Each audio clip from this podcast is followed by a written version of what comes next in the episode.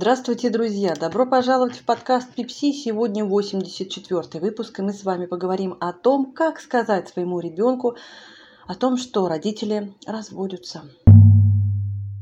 Тема тонкая, деликатная сложная. Сложнее, чем кажется на первый взгляд. Казалось бы, что может быть такого? Ну, можно как-то обмануть ребенка, что-то немножечко скрыть от него, да, какие-то детали, чтобы не травмировать. А на самом деле это как раз может принести больше вред малышу, чем правильно подобранные слова. Поэтому давайте сегодня рассмотрим а, варианты экологичного контакта с малышом, с примерчиками, да, а, чтобы понять, что нельзя делать, чтобы не травмировать ребенка еще больше, и что нужно делать, чтобы помочь ему пережить тот сложный период, которым является развод. Первое, что сразу нужно обозначить, травма уже сформирована. Как так, спросите вы? А вот на самом деле Травма-то она не просто так вдруг возникла, ни с того ни с сего выпрыгнула из-за куста. Она формировалась все то время, когда эти отношения мамы и папы формировались деструктивным образом, болезненным, нездоровым, что, собственно, видимо, и привело в итоге к этому разводу. Ребенок был всегда участником этих отношений. Он был свидетелем, он был включен в эту конфликтную ситуацию. Но ребенок не может просто взять и быть как бы изолирован от этого. Он тоже все это видит, он тоже все это впитывает, он дышит этой атмосферой, и он на нее реагирует. Поэтому нужно родителю сразу принять эту данность. Причем принятие не одобрение, а именно просто признание факта существования. Да, у ребенка травма, от того, что родители не смогли, допустим, сохранить семью такой, какой вот могли. Ты себя винить тоже не стоит. Просто признать этот факт, да. Это освободит от разных ненужных вещей и даст возможность быть ресурсивными. Почему? Почему важно родителю здесь быть ресурсивным? Потому что в самолете маску надевает первый кто? Родитель, а потом только на дитя. Потому что родитель – источник всего для ребенка. Не только питания, заботы, ухода, но и информация о мире и о нем самом. Все сквозь призму родительского взгляда. Все у малыша идет через родителя. Он узнает о себе и об окружающем через взрослых. Поэтому заботься о себе, о своем состоянии, родители, особенно тот родитель, с которым ребенок потом в итоге развода может остаться – должен обязательно а, стабилизировать свое состояние. От его состояния, вот от того, как он себя позиционирует, что видит ребенок в нем в этот непростой период, зависит и состояние самого ребенка. Следующее, что важно здесь отметить. Обязательно нужно на максимально доступном языке говорить ребенку о том, что происходит. И говорить нужно все как есть. Скрывать что-то смысла нет. Плюс это несет в себе всегда риск дополнительной травмы. Ребенок чувствует все, от него все равно ничего не скрыть. Но если у него недостаточно информации об этом, что вот сейчас происходит, о разводе, то он будет ее сам себе додумывать, он будет ее создавать себе сам. И это будет усиливать его тревогу, страх и формировать фобии и другие нехорошие невротические реакции. Поэтому лучше говорить все так, как есть. Просто очень деликатно и на таком уровне, чтобы малыш все понял верно. И он по-прежнему любим, он по-прежнему прекрасен, хорош – все будет в порядке, просто немножко под другим углом и по другим правилам. Вот, а, если очень коротко, просто вот так можно объяснить. То есть не придумывать, что кто-то куда-то улетел на далекий там полюс северный или там ушел а, на подводные лодки в глубины морские. Не надо. Подлог всегда чувствуется на интуитивном уровне малышей. Далее. Объяснять ребенку обязательно нужно проговаривая и обозначая, что несмотря на то, что мама с папой расходятся, ребенок сам по-прежнему ничего не теряет в любви и внимании. Он любим настолько же сильно, как и прежде. Особенно это касается пар, когда семья разрушается с громким скандалом, где кто-то обязательно будет плохой, то родителю, с которым ребенок остается, нужно учитывать следующее. Никогда не говорить малышу, что? Тот партнер, с которым произошел разрыв, плохой, что он бросил, например, ты родному отцу совсем не нужен, ему плевать на нас, вот он все своим поведением, вот он пил там или еще что-то, или там вот мать твоя такая гулящая, вот если меня, вот это все убираем сразу, Понятно, что у человека накопилось, что это личная боль родителя так выплескивается. Но для этого есть а, терапия, психотерапия, и там решаются эти проблемы. На ребенка это вывозить все не надо. Он поможет своими же силами выгрузить какие-то негативные моменты, но цена этого а, будет очень высока. Это психика ребенка, собственно. Поэтому уж как-то можно здесь выбрать здоровье ребенка или вот такая собственная несдержанность. Можно же сделать правильный выбор, который не будет нести зло. Поэтому не нужно формировать в ребенке такое чувство жертвы, что его бросили, вот его оставили, такой плохой мама, папа, кто-нибудь. Что из этого ребенок считывает? Я плохой, никому не нужен, наверное, я сам виноват. И вот так потихонечку ребенок может прийти к аутоагрессии.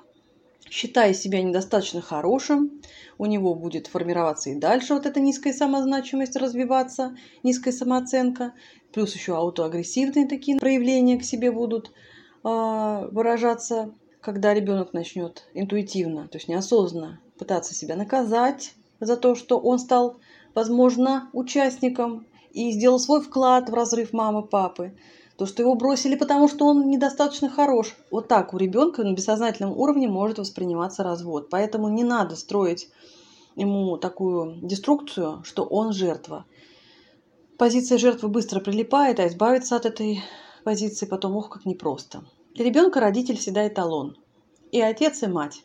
Поэтому не стоит демонизировать партнера, если э, вы сами лично просто видите в нем не сложившегося для себя мужа или отца ребенка, или там мать и жену. Не стоит свои проблемы переносить на хрупкие плечики ребенка. Это очень тяжелый груз, и не каждый психику это выдержит. Да и не нужно даже пытаться.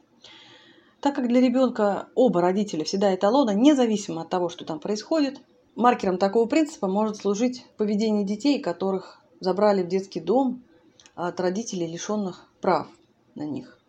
Пьющих, а, абьюзивных, асоциальных родителей, наркоманов, родителей бродяжек и другого типа родителей с аддикциями разного рода – как эти дети скучают, как они реагируют на этот разрыв. Никто не считает свою маму пьяницу плохой или папу э, наркомана. Они их обожают, потому что ребенка первично не оценка, а просто привязанность. Они неразрывны с своими родителями. Это как пальчик свой а взять и оторвать. Вот какая связь сильная, понимаете? Поэтому не нужно демонизировать и разрушать эту связь нарочито. Ребенок и сам все видит прекрасно и делает выводы. А взрослее и более того, поймет причину развода, возможно, без вашего даже участия, без ваших каких-то дополнительных объяснений.